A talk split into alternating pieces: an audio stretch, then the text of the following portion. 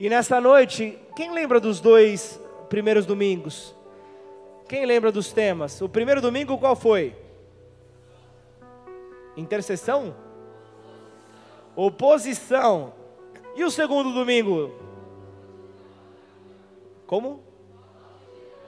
Toque de levantar. Levantaram ou estão prostrados ainda? Levantaram? Você precisa se convencer primeiro, porque o teu amém não me convenceu. Então você precisa se convencer. Amém, eu levantei. Ouvi o toque de levantar e eu estou de pé. Amém ou não? Após então uma igreja que se levanta, vem a manifestação de Deus.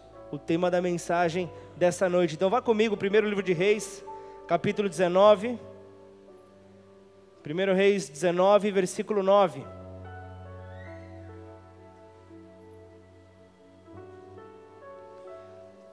Primeiro Reis 19, versículo 9.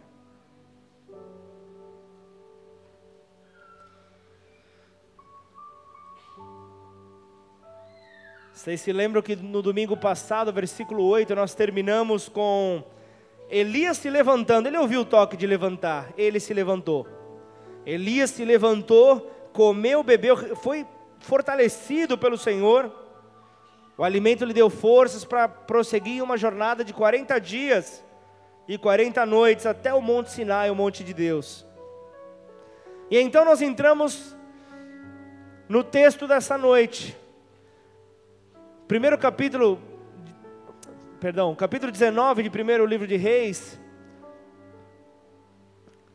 Dando uma sequência ao capítulo 18, você vê então um homem de Deus, um valente de Deus, alguém que experimentou coisas grandes com Deus. Não estou falando de um novo na fé, eu estou falando de alguém que viveu maravilhas.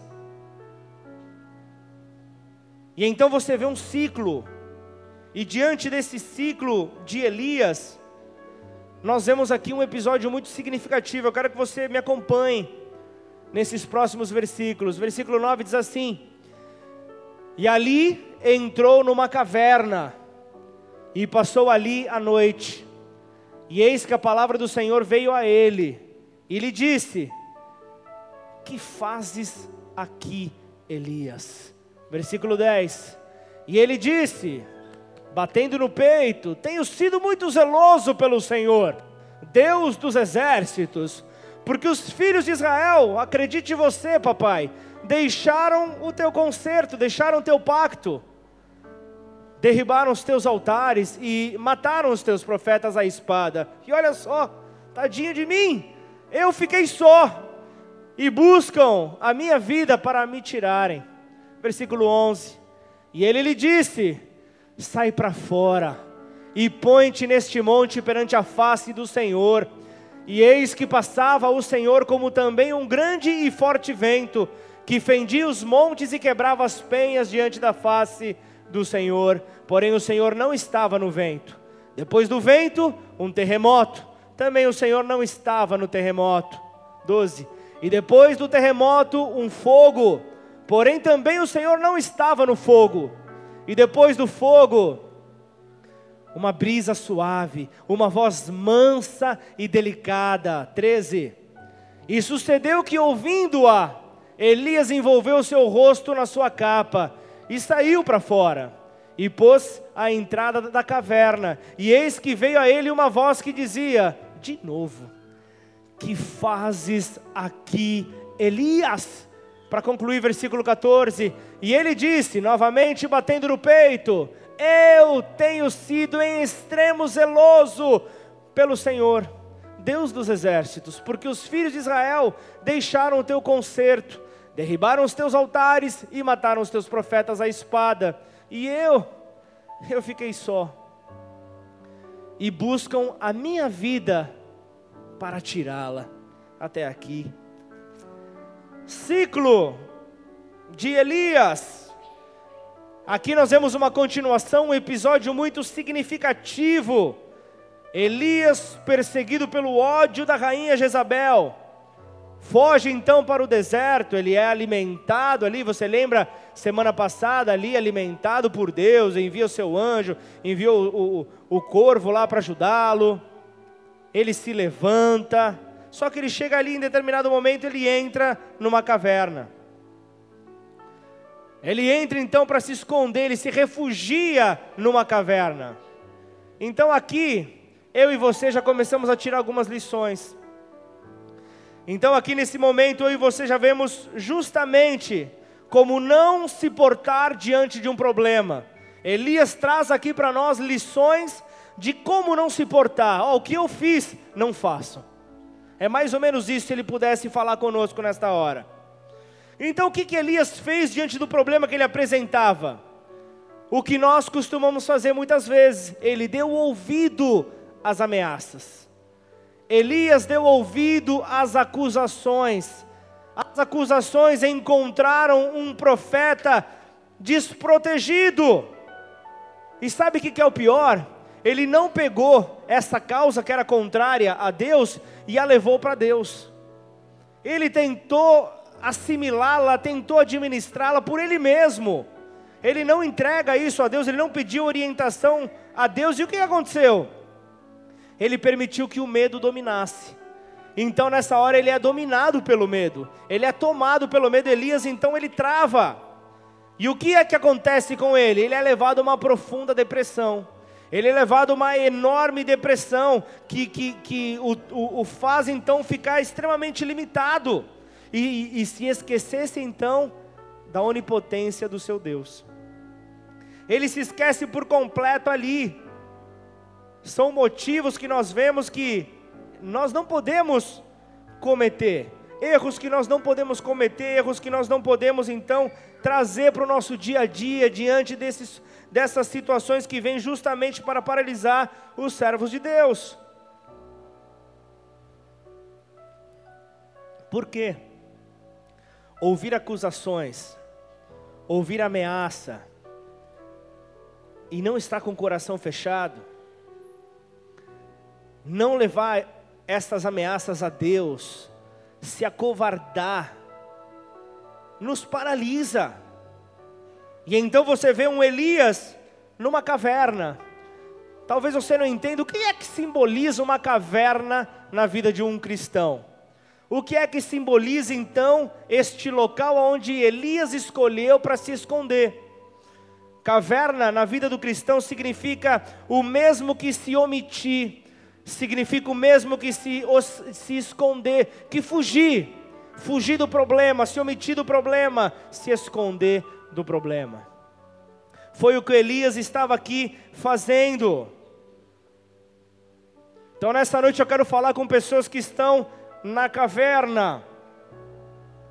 Pessoas que estão se escondendo, pessoas que estão se omitindo, pessoas que estão fugindo de tudo e de todos. Não importa como você começou a sua caminhada, importa como você vai então retornar o seu caminho para o caminho do Senhor. É isso que importa. Entender que o nosso Deus é um Deus poderoso, que Ele não, ele não esquece de nós, ele, ele, ele, ele, ele se responsabiliza por cada um que Ele entregou o seu chamado. E muitas vezes Ele marca encontro nessa caverna. Ele marca um encontro comigo, Ele marca um encontro contigo nessa caverna.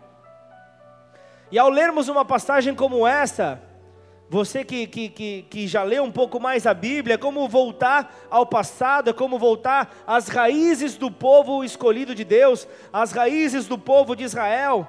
Você vê aqui que nesse texto fala a respeito dos elementos da natureza ali, mostrando ali é, é habituais acompanhantes da presença de Deus.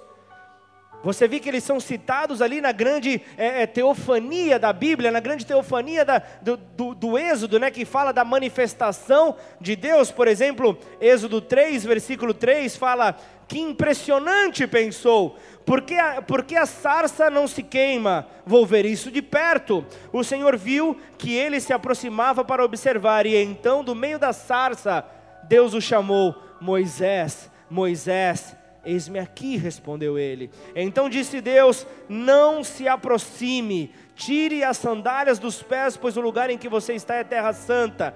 Disse ainda: Eu sou o Deus do seu pai, o Deus de Abraão, o Deus de Isaac, o Deus de Jacó. Então Moisés cobriu o rosto, pois teve medo de olhar para Deus.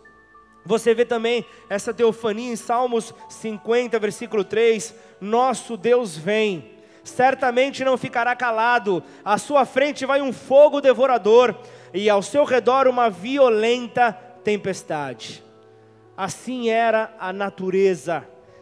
Ela era representada ali diante de todo o poder e magnificência do nosso Deus, mostrando ali que Ele estava com todo o poder e Ele detinha todo o poder sobre todas as coisas, inclusive sobre a natureza.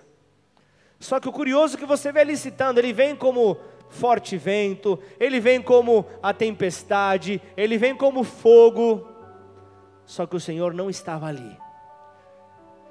E o que é que chama a atenção de Elias? Uma brisa suave. Uma brisa suave. Um sussurro, em algumas versões fala. É dessa maneira que Deus se revela então a este homem. Como? Expressando paz. Expressando paz, então surgindo ali ânimo para aquele profeta que estava sem nenhum tipo de ânimo, perseguido até aquele momento, cheio de temor então, a partir, da, a partir daquele momento, quando ele sai, isso fica para a conclusão da próxima semana, ele vai ao encontro ali do cumprimento de um chamado que Deus entrega para ele. Fala, vai lá, eu quero que você unja Jeú. vou explicar sobre isso semana que vem. Mas ele dá continuidade ao seu chamado após se levantar e ouvir esta voz doce e suave do seu Senhor. Mas sabe o que, que é o, o, o que mais me chama aqui a atenção? a manipulação. Como esse homem ali, que, que conhecia o poder de Deus, como esse homem que conhecia o agir de Deus, como ele chega ali achando que ele era a última bolacha do pacote, achando que ele era ali o, o mais importante, certamente a obra vai parar, porque eu parei. E ele bate no peito, fala: Eu tenho sido tão zeloso, tenho sido tão cuidadoso. Você viu tudo que eu fiz? Deus, você viu tudo que eu fiz pela obra? Deus só pergunta: Ei, o que, que você faz aqui? Tinha tanta coisa para você, você está aqui parado, você está tomado pelo medo, você está tomado pela dúvida. Eu sou um Deus de paz, eu sou um Deus de paz, eu não trago confusão. Se você está em mim, logo toda confusão sai, toda confusão se dissipa. Perceba você, que quem se encontra na caverna está distante de Deus. Porque se você está em Deus, logo você está no amor, e o amor lança fora todo medo. Logo você não pode estar tomado de temor, de medo, estando em Deus. Por isso você vê aqui um homem que achava que só ele se, não se dobrou a Baal, mas ali na frente você vai ver Deus falando: Ei, tem mais sete mil que não dobrou o joelho a Baal. Você não é o último, não, cara. Se liga. Você pode parar, eu levanto o outro. Mas você pode ter o privilégio de ser alguém que conduz a minha obra, de ser alguém que caminha comigo para ver então o meu poder estabelecido sobre a terra. Sete mil que não se dobraram a Baal, que, se, que permaneceram fiéis ao Senhor no meio daquela, daquele tempo de apostasia, no meio daquela frieza, daquele esfriamento geral.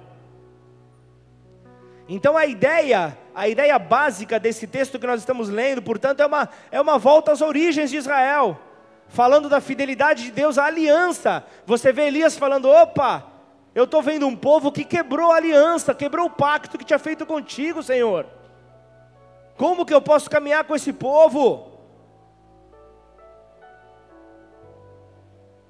Então, o entendimento que eu tenho aqui nesse texto é, é um anúncio que somente uma, uma minoria do povo será o verdadeiro herdeiro.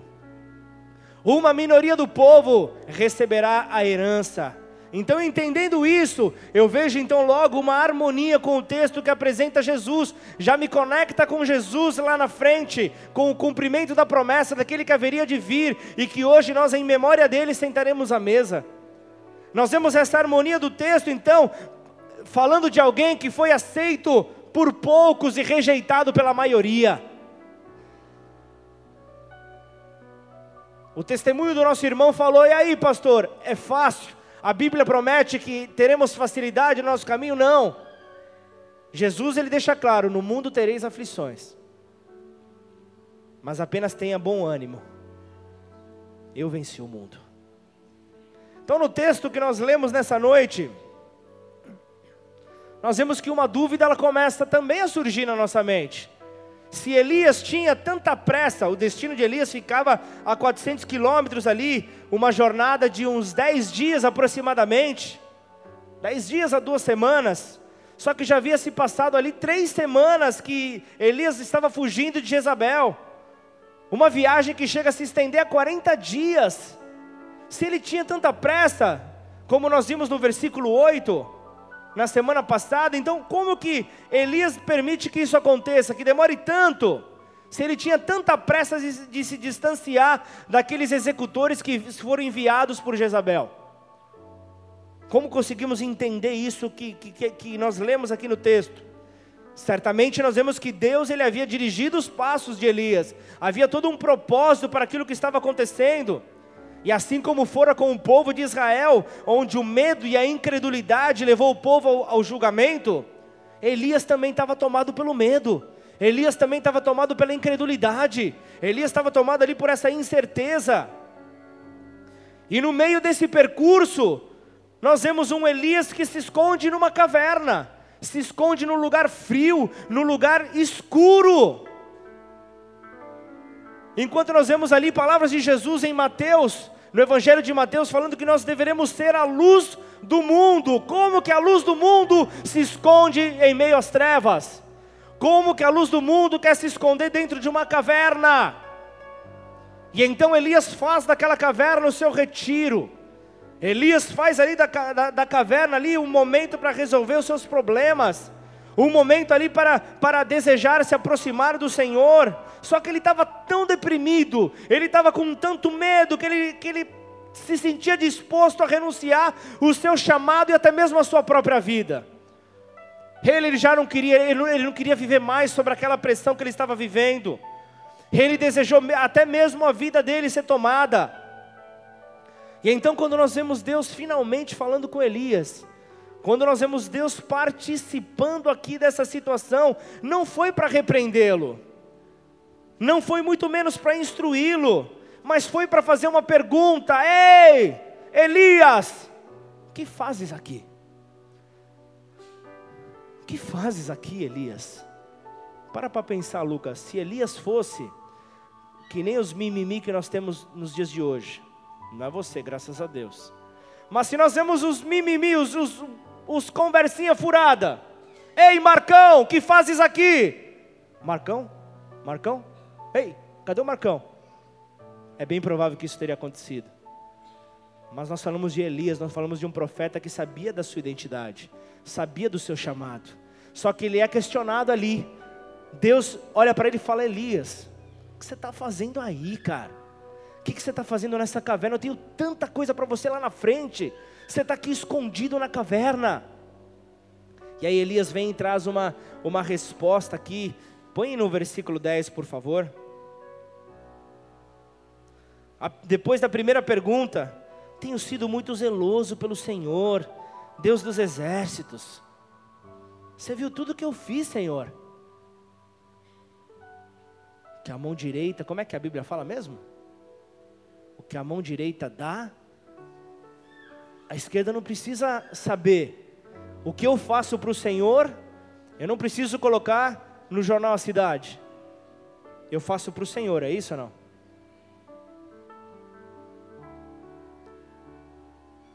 Fiquei sozinho. Olha que orgulho desse homem. Olha que orgulho que você vê na vida de Elias. Mas o curioso é, Deus não, peraí, Deus não, não, não faz a mesma pergunta logo em seguida. Você pode falar, opa, a, a, mesma pergunta duas vezes, a mesma resposta duas vezes, isso é erro de, de, de tradução? Não. Elias já tinha até respondido a primeira vez, e Deus vem e faz de novo essa pergunta. Dentro da caverna, quando a primeira pergunta, quando a primeira vez que a pergunta é feita, Elias dentro da caverna ele estava se escondendo. Ele estava com medo, ele estava acuado. Só que Deus queria tirar Elias daquela condição. Deus quer te tirar dessa condição. Deus quer tirar dessa situação de medo, porque Deus quer te dar coragem, assim como Deus estava dando coragem para Elias. Elias, levanta, sai desse estado de derrota, sai desse estado de tormento. E quando Elias então se levanta, quando Elias então fica na porta da caverna, preparado para sair, ele tomou uma atitude diante do problema. Ele não ficou prostrado diante do problema e, acima de tudo, ele parou de sentir pena dele próprio.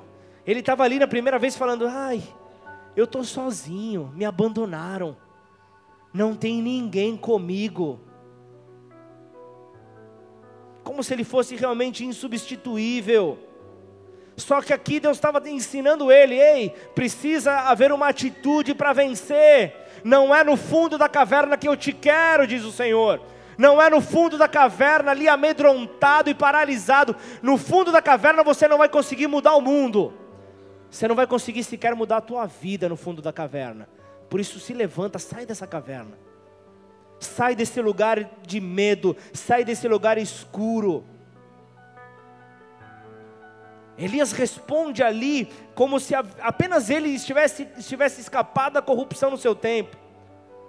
E quando Deus faz uma segunda pergunta a ele, repete a pergunta, melhor dizendo, Deus estava vindo com o que ali? Estava vindo com graça, estava vindo com a oportunidade de Elias se arrepender.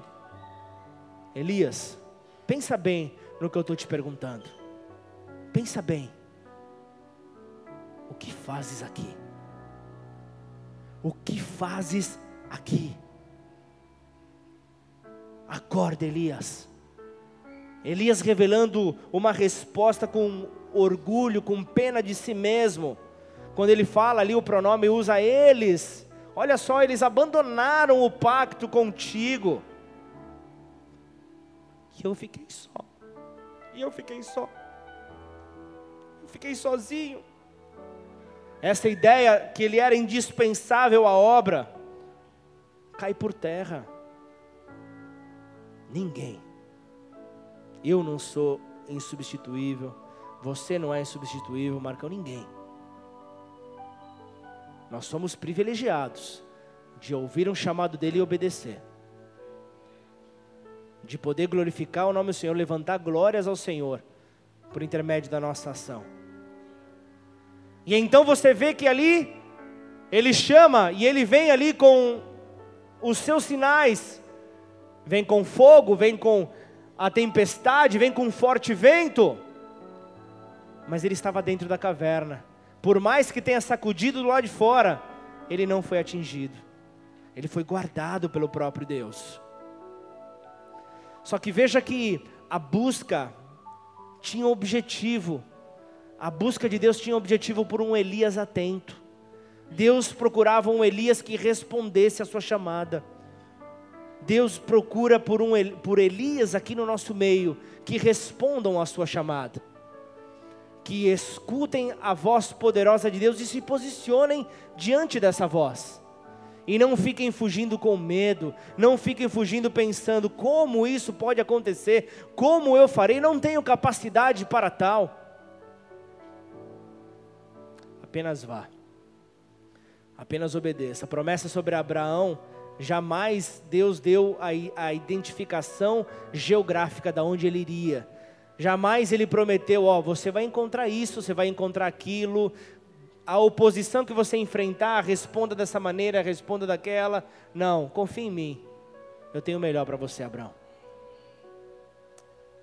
Isso que ele fala para nós nessa noite. Confie em mim. Eu tenho o melhor para vocês. Esta é a, a, a manifestação de Deus em favor das nossas vidas. E então passou toda aquela manifestação ali de Deus, houve silêncio no monte. O fogo cessou, que foi por último. E então vem momentos eternos. Vem a suave brisa. Vem então aquele toque suave do Senhor. As pedras não se mexeram. Nada aconteceu, nada foi arrancado do chão. Veio num toque suave, que não consumiu nada, a não ser o coração daquele homem que ali estava. Essa brisa suave está hoje aqui nesse lugar. E essa brisa suave está à procura de homens e mulheres que apenas ouçam a voz desse Senhor. A voz dele está aqui.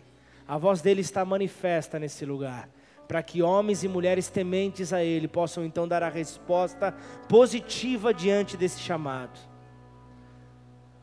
Um Deus que não apareceu no vento, não apareceu no terremoto, não apareceu no fogo.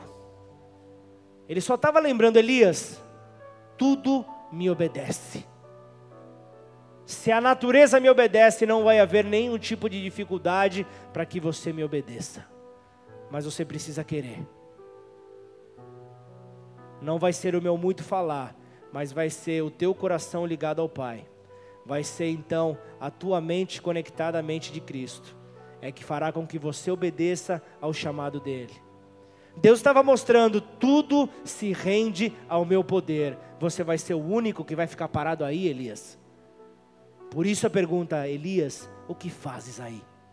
O que fazes escondido, Elias? O que fazes paralisado aí, Elias? Por mais que Elias no versículo 14 deu novamente essa, aquela resposta egocêntrica, Deus estava dizendo a Elias: Ei, Elias, quando você orou, a terra parou, parou de chover. Mas você orou novamente, eu derramei chuva sobre a terra. E quando você quis mostrar o meu poder, você clamou e eu derramei fogo e consumiu a oferta sobre o altar. Agora, Elias, você está se achando fracassado? Depois de tudo que você viveu, você está se achando fracassado porque você ouviu acusações, porque você ouviu falar em mal ao teu respeito. Você vai ser tão fraco a esse ponto, Elias. Que fazes aí, Elias? Ei. Se fosse nos tempos atuais e Jesus, ao invés dos seus discípulos, estivesse com a polícia, com a rota junto, certamente Jesus e seus discípulos falariam: circulando, Elias, circulando, vaza, linha na pipa, pá. Some daí, Elias. Não dá mais para ver você ali sofrendo dessa maneira. Você precisa entender que eu vou manifestar o meu poder da maneira como eu achar, só que eu não manifesto o meu poder apenas com ações espalhafatosas, com barulho, algo impressionante, algo dramático. Muitas vezes Deus vem com a sua voz doce e suave. Muitas vezes Deus vem com aquela brisa suave para trazer paz ao coração daqueles que escutam a sua voz. É isso que o Senhor queria trazer. Sem dúvida nenhuma que há há momento certo, há hora certa para o vento, há momento certo para o terremoto acompanhar a presença de Deus, há momento certo para o fogo vir sobre o poder de Deus. Só que na maioria das vezes é a sua persuasão tranquila, é a sua voz suave que vem para mostrar que Ele está presente na casa, que Ele está presente sobre a tua vida. Ele age dessa maneira. E Deus não estava, não estava ali condenando o ministério corajoso de Elias, não estava querendo humilhar Elias, derrubar Elias, mas apenas lembrando: ei, Elias, eu uso várias ferramentas diferentes para realizar o meu trabalho, e eu quero que você possa utilizar dessas ferramentas. Isaías 55, versículo 10 diz: Assim como a chuva e a neve descem dos céus e não voltam para ele sem regarem a terra e fazerem-na brotar e florescer, para ela produzir semente para o semeador e pão para o que come. A palavra de Deus caindo na terra como uma chuva mansa que refrigera, purifica e produz vida.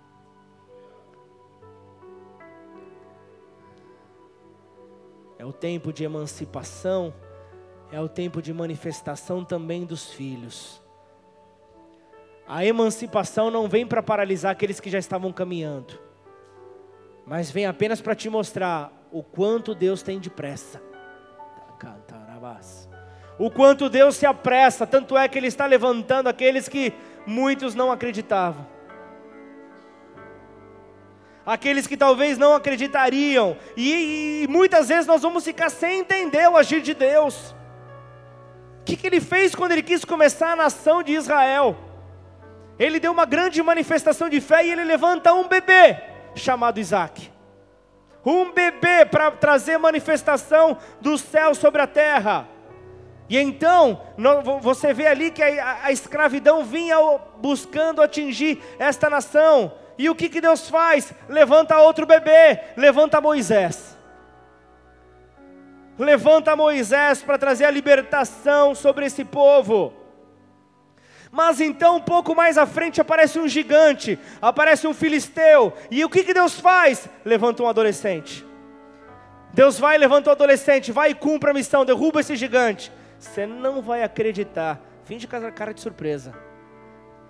Você não vai acreditar como o adolescente matou aquele gigante com uma funda e uma pedra. Um estilingue. Deus age da maneira dele. Não questione apenas se surpreenda, amém ou não? Apenas se surpreenda diante do agir de Deus. E quando Deus quis salvar o mundo, Ele trouxe outro bebê, colocou ele sobre uma manjedoura, colocou ali um pai e uma mãe terreno apenas para conduzir os passos dele sobre a terra, até que ele saísse então pelo mundo e espalhasse ali essa mensagem, o poder da mensagem da cruz. E aí você vê que a cruz já aconteceu. A liberdade já veio sobre a tua vida. Hoje nós vamos celebrar, nós vamos sentar à mesa para em memória ao que ele fez.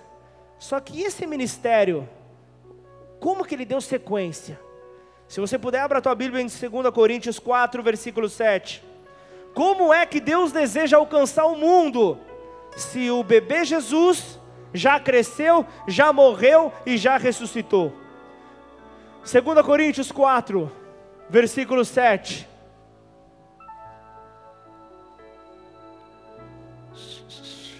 Temos, porém, esse tesouro, onde? Em vasos de barro, eu e você, vasos de barro, para que a excelência do poder seja de Deus. Seja de quem? seja de Deus e não de nós, vasos de barro, para poder então carregar o azeite, carregar a presença de Deus e todos possam ver, foi Deus quem fez. Então Deus vem e pega uma pessoa como a Shirley para usá-la, para que todos saibam, foi Deus quem fez. Aí Deus pega uma pessoa como Pablo, para que todos saibam, não é pelo entendimento e conhecimento dele, mas é pelo meu poder. Aí Deus pega uma pessoa como Eduardo. Aí sim, não, Deus, foi o Senhor quem fez.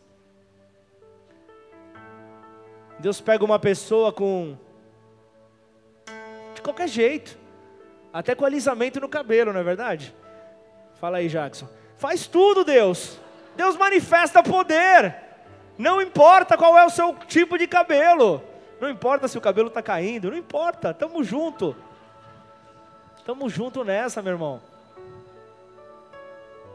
Com cabelo ou sem cabelo, vamos pregar o evangelho até o Senhor voltar, amém ou não? Até ele voltar, vamos anunciar esse poder, o conhecimento, esse mistério do conhecimento da glória de Deus é o grande tesouro que nós em, em vasos de barro carregamos. Vaso, por isso que você pode ouvir, eita, você é um vaso. Talvez você está chegando hoje e fala, me chamaram de vaso por quê? O tamanho da minha cabeça, o que, que é? O formato do meu corpo? É isso, vaso de barro. Para que você nunca se esqueça que é isso que nós somos. Nas palavras do Dr. Oswald Sanders, um diretor de, da, da agência missionária Overseas, os sussurros do Calvário são muito mais poderosos que o trovão do Sinai para conduzir os homens ao arrependimento. Então eu quero terminar essa mensagem te perguntando: o que você faria se você fosse perseguido como Elias? Será que você se esconderia dentro daquela caverna mais escura possível para que ninguém pudesse te ver? Ou você se levantaria diante de toda essa dificuldade? Como é que Deus fala contigo? Como é que Deus se apresenta diante de você? Se existe muito barulho no mundo que está nos atrapalhando, como que essa voz suave, essa brisa suave pode ser compreendida? Que tipo de responsabilidade Deus está colocando nas suas mãos? Será que você está entendendo a palavra que Jesus deixou para nós? Ide por todo mundo, todo mundo, anunciai as boas novas, anunciai o Evangelho, anunciai que há salvação a toda criatura. E quando ele fala toda criatura, ele fala também daqueles que te amedrontam. Ele fala também daqueles que, que, que, que, que zombam de, daquilo que você fala. Ele não fala só para aqueles que batem palma, que te fazem é, carícias no seu ombro, dão tapinha no seu ombro. Ele fala para toda criatura. Elias, o que fazes aí? Deus marcou um encontro com Elias naquela caverna. Você consegue imaginar o porquê que ele marcou esse encontro? Ele marcou esse encontro porque ele amava Elias. E hoje ele marcou esse encontro com você, Silver, porque ele te ama. Hoje ele marcou o um encontro com você, Ritinha, porque ele te ama. Esse Deus marcou um encontro com cada um de nós porque ele nos ama. Porque ele nos ama. Justamente porque ele nos ama. Deus ele ele em momento nenhum olhou para a fraqueza de Elias naquele lugar. Você acha que ele vai olhar para a tua? Apenas se arrependa na presença dEle. Apenas peça por esse agir dEle sobre a tua vida. Deus tinha uma obra, um plano para ser executado através da vida de Elias. Isso era claro. E você, mais do que ninguém, sabe que Deus tem planos para a tua vida. Deus tem planos para manifestar em você e através de você. Então chegou o seu tempo de sair da caverna. Eu quero te convidar a ficar de pé no teu lugar. É o tempo de você sair da tua caverna, é o tempo de você parar de se esconder. É o tempo de você entender que muito longa é a caminhada que você tem pela frente. Deus, ele, ele simplesmente ele não conta com aqueles que retrocedem ou aqueles que se escondem diante do seu chamado, mas aqueles que sabem que mesmo em meio à sua fraqueza, mesmo em meio às suas limitações, prosseguem para o alvo, para o prêmio da sua soberana vocação em Cristo Jesus. Por isso avante, confia no teu chamado, confia na palavra que Deus entregou para você, confia naquilo que ele deu para você. Por isso não se esconda por isso não se amedronte. Ele é o Deus conosco, ele é o Emanuel. Ele é o Deus que jamais te abandona, Ele é o Deus que te levanta, Ele é o Deus que te coloca de pé e diz: Ei, homem valente, ei, mulher valente, vá ao encontro daquilo que eu preparei para você. Existem situações onde somente você pode atravessar, somente você pode enfrentar, por isso, antes de todos juntos orarmos, vamos entrar nesse momento de adoração, vamos entrar nesse momento onde nós engrandeceremos ao nosso Rei, mas é um momento onde nós poderemos liberar palavras, palavras de arrependimento, palavras que o teu Senhor vai receber lá do seu trono, lá do seu alto trono. Por isso não deixa os seus lábios fechados, abra a tua boca e declare tudo o que o Senhor quer ouvir de você nesta noite, em nome de Jesus. Vamos adorá-lo. Meu Deus, de todos os lados somos pressionados por aflições, mas não esmagados. Ficamos perplexos, mas não desesperados. Somos perseguidos, mas não abandonados. Somos derrubados, mas não destruídos pelo sofrimento, nosso corpo continua a participar da morte de Jesus, para que a vida de Jesus também se manifeste no nosso corpo. É o poder da ressurreição sobre as nossas vidas. temos confiado no Senhor, mas muitas vezes aquilo que nós entregamos a Ele, muitas vezes nós tomamos de volta para ficarmos chorando sobre esse problema. Muitas vezes nós nos posicionamos como Elias. Ei, eu fiquei só, chorando diante do meu problema, mas eu tinha confiado em Deus, eu tinha entregue a Deus, eu tinha buscado um descanso. Por que é que eu fui novamente retirar esse problema de Deus e trazê-lo para mim para chorar sobre o problema? Para que tenham pena de mim. Mas Deus não me fez para que as pessoas tenham pena. Se eu devo, de, se eu tenho que dever algo a alguém, que seja apenas amor que seja apenas amor, nada além do amor. Por isso, Senhor, guarda-nos debaixo da tua forte mão. Podemos passar por todas estas aflições, mas nós sabemos que o Senhor não nos desampara, sabemos que o Senhor tem nos guardado, sabemos que o Senhor põe a sua mão para nos proteger. para que saibam que o poder vem de Deus e não de nós. Então quero nessa hora orar.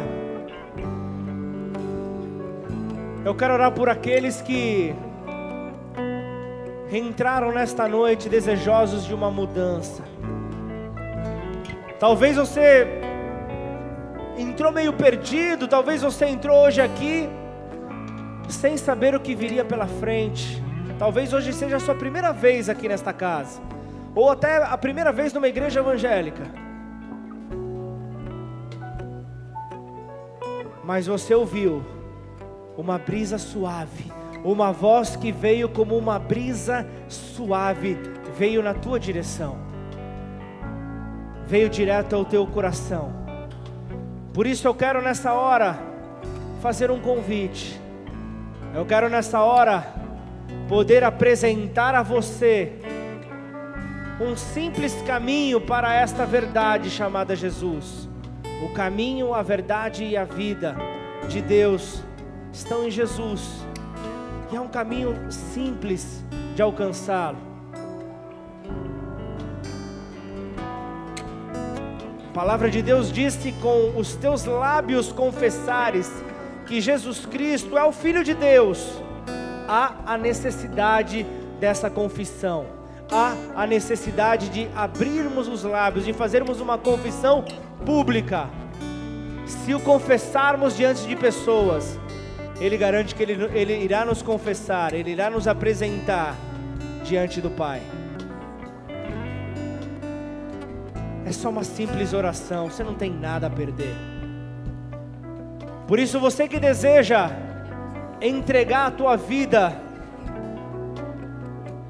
ao rei, do rei, ao rei dos Reis e Senhor dos Senhores. Você que deseja entregar a sua vida a Jesus, repita essa oração comigo.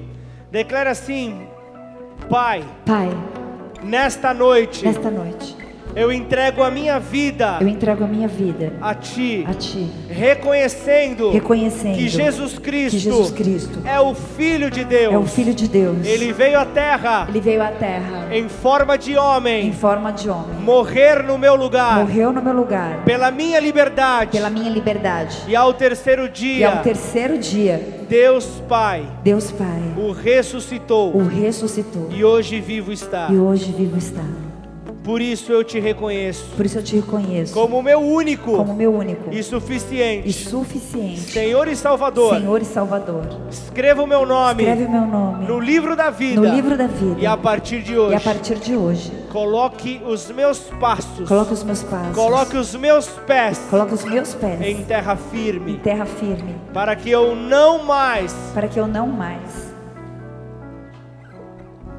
Me amedronte. Me amedronte para que não mais, para que não mais me esconda, me esconda, fuja, fuja de tudo que Deus tem para minha tudo vida. que Deus tem para minha vida. Em nome de Jesus. Em nome de Jesus. Pai, em nome de Jesus eu quero orar por estes, ó Pai, que nesta hora entregaram as suas vidas a ti, Senhor.